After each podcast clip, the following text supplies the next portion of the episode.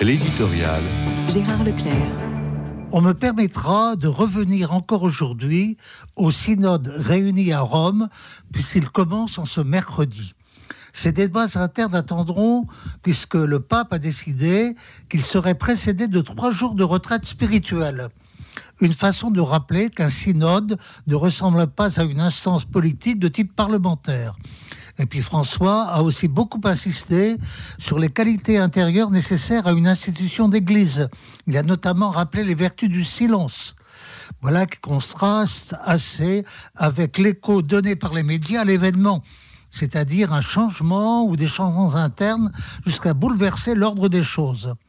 Ira-t-on jusqu'à parler de révolution Mon excellent collègue Jean-Marie Guénois vient de publier un remarquable ouvrage qui, dans son titre, accole au nom du pape François ce terme de révolution. Bien sûr, le mot impressionne par sa radicalité.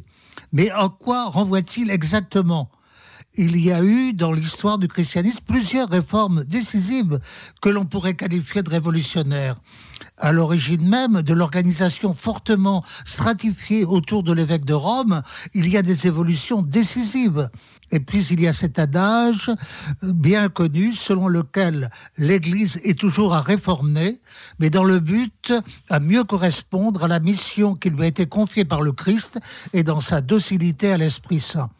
De ce point de vue, il y aurait lieu d'opérer une distinction entre révolution et subversion. La subversion consistant dans un déni de fidélité pour se vouer à une inspiration contraire. Et c'est ce que le cardinal de Lubac avait dénoncé à la fin du Concile Vatican II à propos d'un manifeste qui circulait à Rome sous le titre Adjournamento ou Mutation l'aggiornamento est souvent d'autant plus nécessaire qu'il s'inscrit dans une fidélité plus profonde. C'était d'ailleurs la définition de la révolution selon Charles Péguy.